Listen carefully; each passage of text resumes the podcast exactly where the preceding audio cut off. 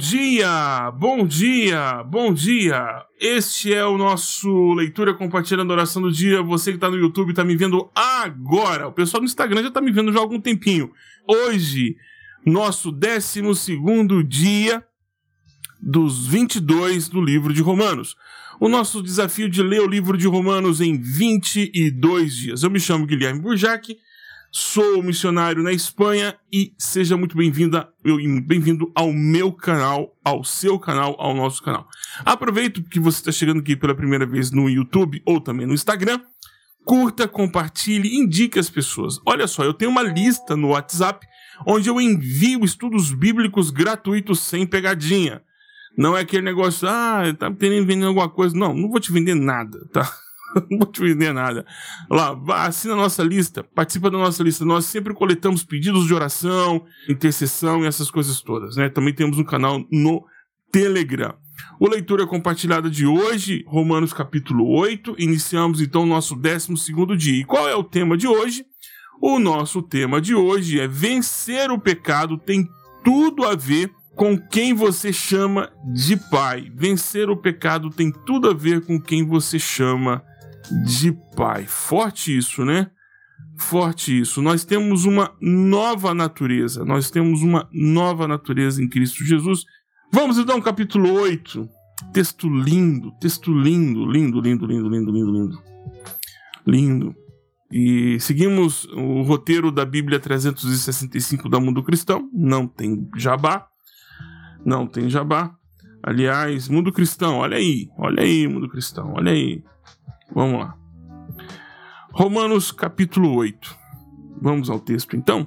Agora, portanto, diz o apóstolo Paulo no capítulo 8 de Romanos: Não há nenhuma condenação para os que estão em Cristo Jesus. Não há. Não, não há nenhuma condenação. Pois em, em Cristo Jesus, a lei do Espírito que dá vida os libertou da lei do pecado que leva à morte. A lei não era capaz de nos salvar por causa da fraqueza da nossa natureza humana. Por isso, Deus fez o que a lei seria incapaz de fazer: enviar seu filho na semelhança da nossa natureza humana pecaminosa e apresentá-lo como sacrifício por nosso pecado. Com isso, declarou o fim do domínio do pecado sobre nós. De modo que nós, que agora não seguimos mais a nossa natureza humana, mas sim o espírito, possamos cumprir as justas exigências da lei. Aqueles que são dominados pela natureza humana pensam em coisas da natureza humana, mas os que são controlados pelo espírito pensam em coisas que agradam o espírito. Portanto, permitir que a natureza humana controle a mente resulta em morte mas permitir que o espírito controle a mente resulta em vida e paz. Pois a mentalidade da natureza humana é sempre inimiga de Deus. Nunca obedeceu às leis de Deus e nunca obedecerá. Por isso, aqueles que ainda estão sob o domínio de sua natureza humana não podem agradar a Deus. Vocês, porém, não são controlados pela natureza humana, mas pelo Espírito, se de fato o Espírito de Deus habita em vocês. E se alguém não tem o Espírito de Cristo, a ele não pertence. Uma vez que Cristo habita em vocês, embora o corpo morra por causa do pecado, o Espírito lhes dá vida, porque vocês foram declarados justos diante de Deus. E se o Espírito de Deus que ressuscitou Jesus dos mortos habita em vocês, o Deus que ressuscitou Cristo Jesus dos mortos dará vida a seu corpo mortal por meio deste mesmo Espírito que habita em vocês. Portanto, irmãos, vocês não têm de fazer o que a sua natureza humana lhes pede. Porque se viverem de acordo com as exigências dela, morrerão. Se, contudo, pelo poder do Espírito fizerem morrer as obras do corpo, viverão. Porque todos que são guiados pelo Espírito de Deus são filhos de Deus. Pois vocês não receberam o Espírito que os torne de novo escravos, medrosos, escravos medrosos, mas sim o Espírito de Deus, que os adotou como seus próprios filhos. Agora, isso aqui é, é lindo. Nós os chamamos de Abba Pai, Abba Pater, pois o seu Espírito confirma a nosso espírito que somos filhos de Deus. Se somos seus filhos, então somos seus herdeiros e, portanto, co-herdeiros com Cristo. Se de fato participamos de seu sofrimento, participaremos também da sua glória. Considero que o nosso sofrimento de agora não é nada comparado com a glória que ele nos revelará mais tarde. Pois toda a criação aguarda com grande expectativa o dia que os filhos de Deus serão revelados. Toda a criação, não por vontade própria, foi submetida por Deus a uma exigência, existência fútil na esperança de que os filhos de Deus, a criação, seja gloriosamente liberta da decadência que a escraviza. Pois sabemos que até agora toda a criação geme com dores de parto. E nós, o que cremos, também gememos, embora tenhamos o Espírito em nós como antecipação da glória futura. Pois aguardamos ansiosos pelo dia em que desfrutaremos nosso direito de adoção, incluindo a redenção do nosso corpo. Recebemos essa esperança quando fomos salvos. Se já temos alguma coisa, não há necessidade de esperar por ela. Mas se esperamos por algo que ainda não temos, devemos fazê-lo com paciência e confiança. E o Espírito nos ajuda em nossa fraqueza, pois não sabemos orar segundo a vontade de Deus, mas o próprio Espírito intercede por nós com gemidos que não podem ser expressos em palavras. E o Pai, que conhece cada coração, sabe quais são as intenções do Espírito pois o Espírito intercede por nós, o povo santo, segundo a vontade de Deus. E sabemos que Deus faz todas as coisas cooperarem para o bem daqueles que o amam, que são chamados de acordo com o seu propósito. Pois Deus conheceu de antemão os seus e os predestinou para se tornarem semelhantes à imagem de seu filho, a fim de que ele fosse primeiro entre muitos irmãos. Depois de predestiná-los, ele os chamou e depois de chamá-los, o declarou justos, e depois de declarar os justos, lhes deu sua glória. Glória a Deus, glória a Deus, glória a Deus. O tema de hoje, né? O tema de hoje, a luta contra o pecado, nós podemos vencer a luta contra o pecado, porque a luta do, contra o pecado tem tudo a ver com a nossa identidade. Tem a ver com a nossa identidade. Então, a forma como você reage às, às das tentações indica muito como você se entende ou se vê. A gente vai precisar sempre de uma régua, ok? Sempre. Só que você precisa escolher qual régua você vai utilizar para se medir. Tem gente que vai usar a régua das sociologias, das ciências humanas para poder determinar quem é o ser humano. Analisar as culturas. São ferramentas válidas, tá? São ferramentas válidas. Não estou aqui desmerecendo nenhuma dessas ferramentas. A psicologia, a psicopedagogia, o pessoal da área de, de, de neuro, né? O pessoal da, agora está muito em voga, né? É, as questões neurológicas, como comporta o cérebro, o comportamento humano, as ciências que analisam, é, registram é, a, o comportamento humano, as, as ciências humanas de uma maneira geral. São todas válidas, são ferramentas válidas que nos ajudam a verificar a vida e enxergar a vida. São ferramentas válidas, mas elas não são determinantes para quem é da fé.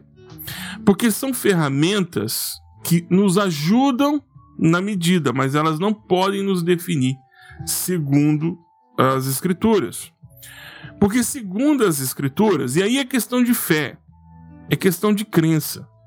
Então, tudo que é relacionado às escrituras é questão de fé.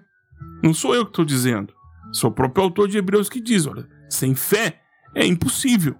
Sem fé é impossível agradar a Deus. Sem fé é impossível. Porque pela fé se crê que as coisas invisíveis elas existem. Sem, porque pela fé é que cremos que Deus existe. Então, é fé. É um sistema de fé. É diferente da ciência. Porque a ciência não precisa de fé. Você não precisa de crer que a gravidade existe. A ciência já comprovou. Então, a questão não é questão de fé. Ciência não exige fé. Ciência se exige comprovação.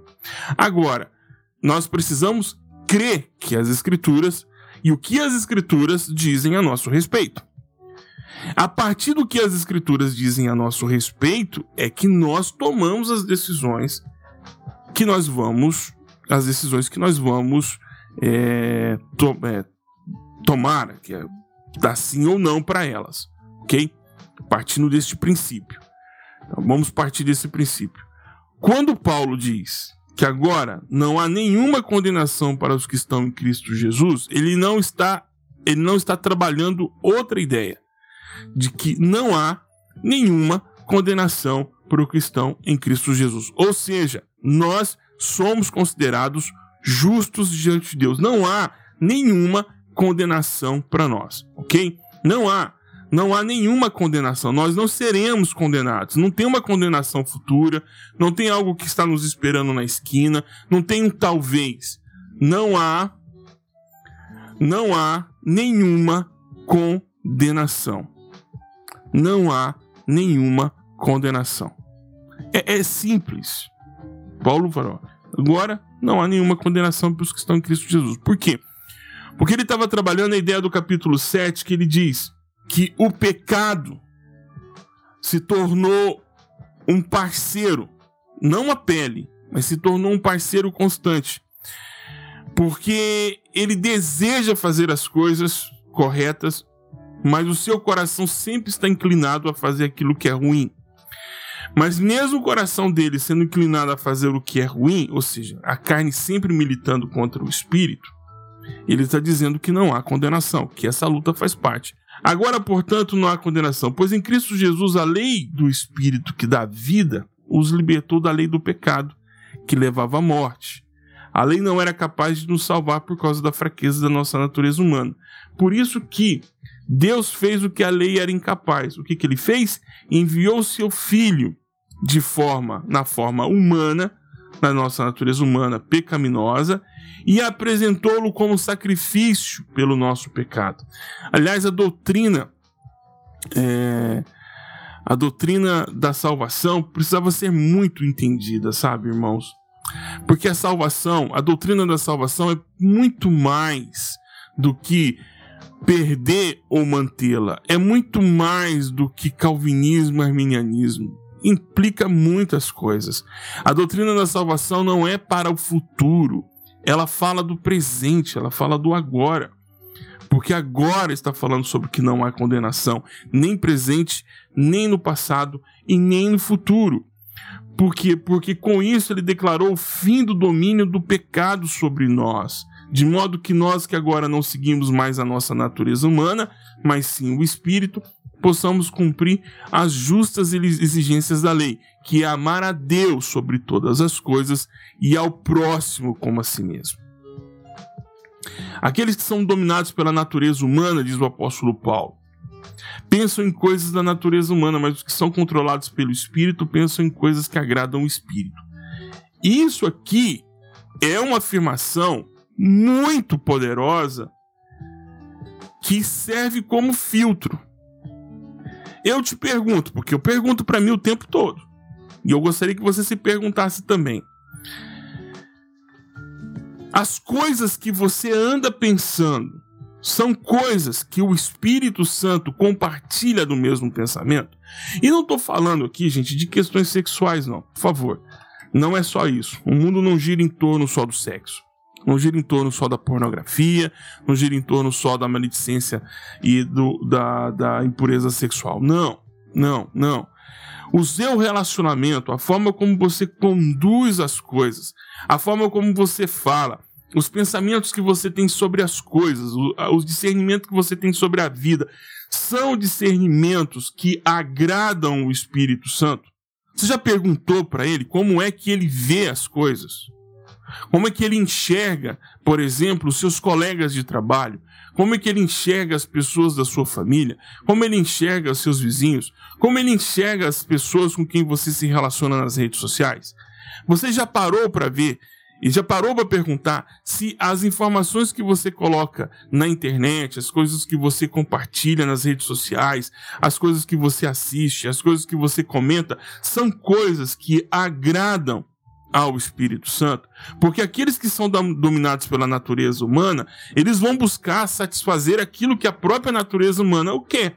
Mas os que são controlados pelo Espírito estão pensando nas coisas que agradam o Espírito. Ou seja, a velha pergunta que eu sempre coloco aqui: quando você levanta, você levanta para agradar quem? Você levanta para adorar quem? Quem é a pessoa que é adorada no final dos seus dias, do seu dia, com aquilo que você realizou. Foi o Espírito Santo ou foi você mesmo? A quem você agradou? A sua natureza humana ou o Espírito Santo? Porque não é uma pergunta fácil de se responder, porque a gente, como eu disse ontem, a gente liga o piloto automático e vai. Aqueles que são dominados pela natureza humana pensam em coisas da natureza humana, mas os que são controlados pelo espírito pensam em coisas que agradam o espírito. Dá uma olhada na sua agenda.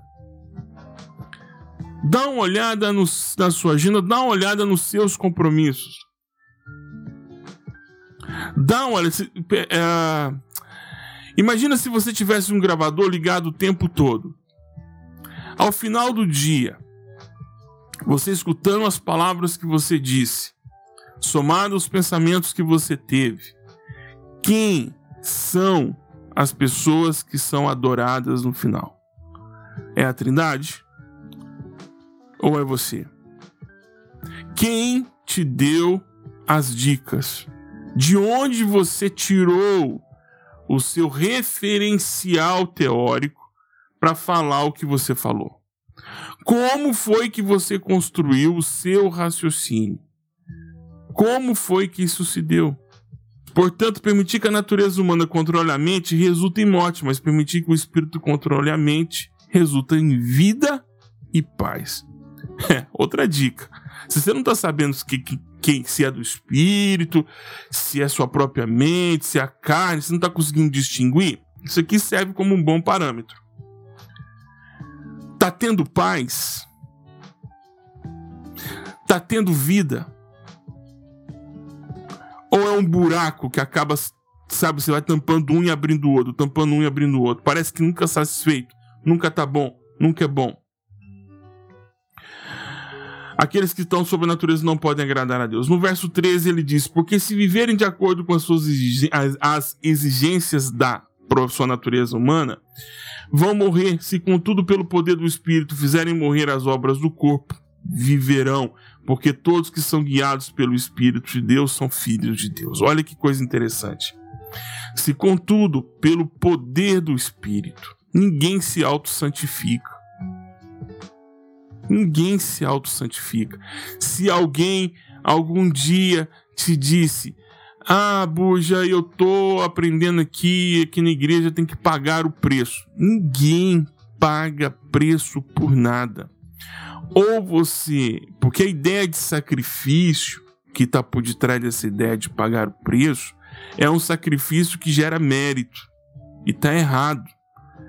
Sacrifício é entrega. É entrega. Não é mérito. É entrega. Não é uma troca, eu sacrifico e daí Deus me devolve. Não é mérito, é graça. Porque quem provoca a santificação é o poder do Espírito Santo operando em nós. Não é você. Você precisa todas as manhãs para lutar contra o pecado que você ainda não conseguiu se livrar alguns vícios que você não conseguiu se livrar, como por exemplo o vício da mentira. Você sempre utiliza o artifício da mentira para livrar sua cara. Ou a inveja, o ciúme, a ganância, a usura, sabe? Ah, desejos sexuais ilícitos, Sabe? Você não consegue passar pela rua sem olhar para a bunda de alguém. Entende? Você não olha a, o outro ser humano como, como um humano, como uma criatura de Deus. Você olha para a pessoa como alguém que você vai usufruir dela para te dar prazer. Então, de repente, você não consegue Você não consegue olhar para as pessoas como outro ser humano. Você olha como alguém que pode te dar alguma coisa. E não estou só dizendo de cunho sexual, como acabei de falar, mas também profissional. Seus relacionamentos são relacionamentos pautados naquilo que ele pode te oferecer ou naquilo que ela pode te oferecer. É a ideia do network, né? Eu vou me conectar com pessoas, é o LinkedIn da vida, né? Em que você entra para poder ter bons relacionamentos. E eu, eu te pergunto: os seus relacionamentos são sinceros? Você realmente ama as pessoas com quem você se relaciona? Porque são perguntas francas. Porque o poder do Espírito Santo é isso.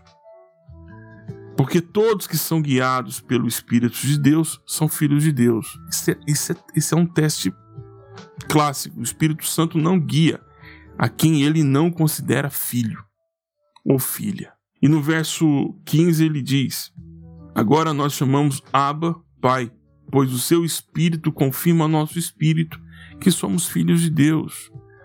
Para vencer a luta contra o pecado, você precisa saber quem é que você chama de pai. Porque se nós chamamos Deus de pai, nós temos Jesus como nosso irmão. Somos cordeiros, ele é o primogênito nós somos outros filhos. E temos o Espírito Santo como nosso guia, como alguém que nos guia nessa jornada. A vida sem pecado é impossível. É impossível. O apóstolo João diz que não tem jeito, porque o corpo ainda tem sequelas de Adão. E essa luta vai ser constante. Mas você não precisa gostar do pecado. Porque maturidade espiritual, como eu já disse outras vezes aqui, não tem nada a ver com não pecar. Tem tudo a ver com o tempo de resposta que você vai ao Pai pedir perdão. É isso que, que conta. E ele fala sobre a oração do Espírito Santo, a intercessão do Espírito Santo por nós, porque o Espírito nos ajuda na nossa fraqueza, pois nós não sabemos orar segundo a vontade de Deus, mas o próprio Espírito intercede por nós com gemidos que não podem ser expressos em palavra. Eu fico imaginando como, como Paulo recebeu essa informação. Eu fico pensando se no momento de oração, o Senhor o levou a um lugar dizendo: Paulo, escute. Porque Jesus permanece em constante intercessão por nós, porque Ele é o sacerdote, segundo o livro de Hebreus, que não sai da presença do Pai. E a função do sacerdote é a intercessão pelo seu povo. Então Jesus está constantemente intercedendo ao Pai por nós, advogando diante do Pai por nós. E então eu imagino Paulo de repente ali no Santo dos Santos, diante do trono de Deus, ouvindo um gemido doloroso, um ruído, um gemido, uma dor, uma angústia. E ele pergunta ao Pai: o que é isso? E Deus diz: Isso é o Espírito intercedendo por todo o povo de Deus que não sabe orar, que não sabe. A nossa incompetência na oração faz com que o Espírito de Deus grite com gemidos que não podem ser expressos em palavras. Paulo não encontrou um termo no grego um termo no hebraico, um termo no aramaico, um termo no latim, que ele também tinha domínio, que desse a entender qual é a força dessa ação do Espírito Santo por nós, intercedendo por nós. Sabe o que é interceder por você? Interceder por você porque você é incapaz você é incapaz, eu sou incapaz.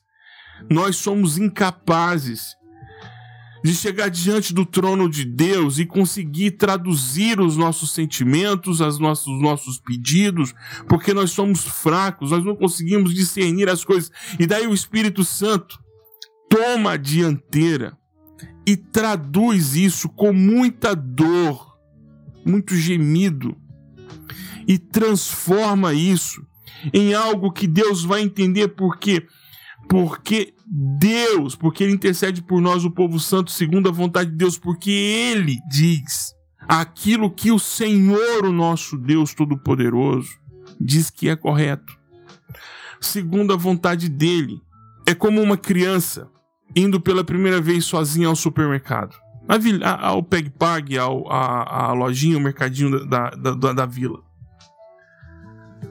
E ela não consegue pronunciar o produto correto. E aí um adulto fala: não, o que ela está querendo é isso. Somos como crianças que não conseguem falar uma palavra corretamente ou construir uma frase de forma correta diante de Deus. E o Espírito Santo pega a nossa mão, nos põe no colo e se dirige ao trono do Pai e diz: É isso que ele está pedindo. É isso que ela está pedindo porque sabemos que Deus fez, faz todas as coisas cooperarem para o bem daqueles que o amam. Por que nós sabemos disso? Porque até aquilo que nós estamos experimentando, nós não conseguimos discernir, mas Ele discerne por nós e diz: olha, isso tudo, conjunto da obra, vai favorecer. Mas vai favorecer por quê? Porque Ele é quem está intercedendo por nós. Então, quando eu oro, quando você ora, quando nós nos colocamos diante de Deus em oração, nós não estamos sozinhos. Nunca estamos. Primeiro, porque quem está ouvindo a nossa oração é nosso Pai. Segundo, quem está intercedendo por nós porque nós não sabemos o que fazer e o que falar é o Espírito. E quem advoga por nós é Jesus que está constantemente intercedendo por nós diante do Pai. Nenhum cristão ora sozinho. Nenhum filho e filha de Deus ora sozinho. Por isso que nós podemos vencer o pecado, porque nós não estamos sós. Por isso podemos vencer o pecado, porque somos filhos e filhas de Deus. Porque nós somos filhos e filhas de Deus. Nós não estamos sozinhos. Quando nós oramos, nós temos o Deus Todo-Poderoso conosco. Nós não estamos sozinhos. O Senhor está intercedendo por nós. Jesus está em constante intercessão diante do Pai pela igreja. Nós não estamos sozinhos, porque o Espírito Santo está segurando as nossas mãos, nos coloca no seu colo e diz ao Pai: O que o Burjac está querendo aqui, Pai, é isso. Aliás, ele nem me chama de Burjac, ele me chama pelo nome, o meu novo nome, que eu ainda não sei. É lindo isso, né? E me faz refletir um pouco. Se isso é tão.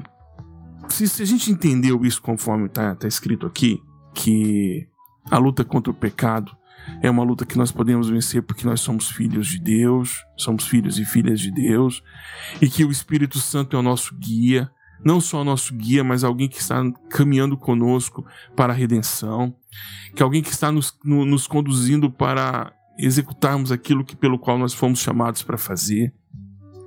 E que se durante essa, essa jornada nós vamos sofrer, e todo esse sofrimento é compartilhado também com a natureza, é compartilhado conosco mesmo e com outras pessoas, e com o Espírito Santo, que também é, sofre com tudo isso, porque ele está intercedendo porque nós somos fracos. E se na hora da oração nós temos um Cristo que está sempre em oração por nós, porque Ele é o sacerdote, o sumo sacerdote, que não sai diante do Pai em intercessão por nós, e que o Espírito Santo nos põe no colo e diz: não, olha, é isso que Ele quer dizer, ou é isso aquilo que ela quer dizer.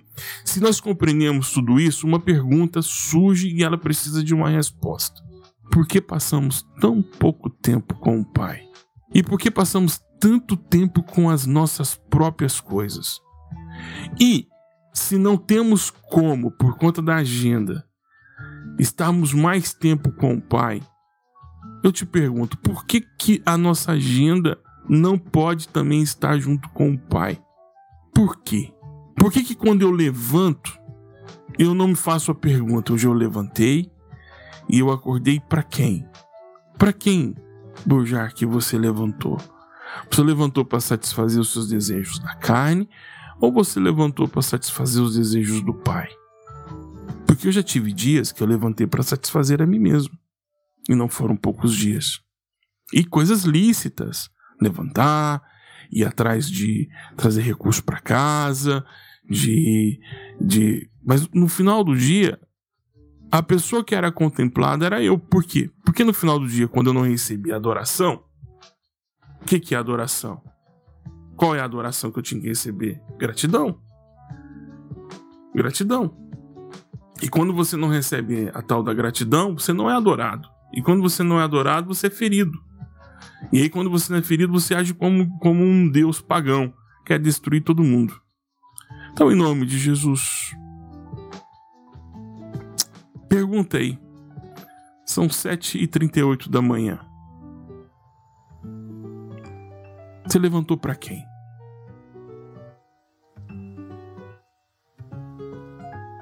Você levantou para quem? Quem vai ser adorado no final do dia? Porque o Espírito Santo está intercedendo por você, com gemidos que você não consegue identificar com palavras. Jesus está constantemente diante do Pai em intercessão por você. A pergunta é: e você? Deus te abençoe. Tchau, tchau.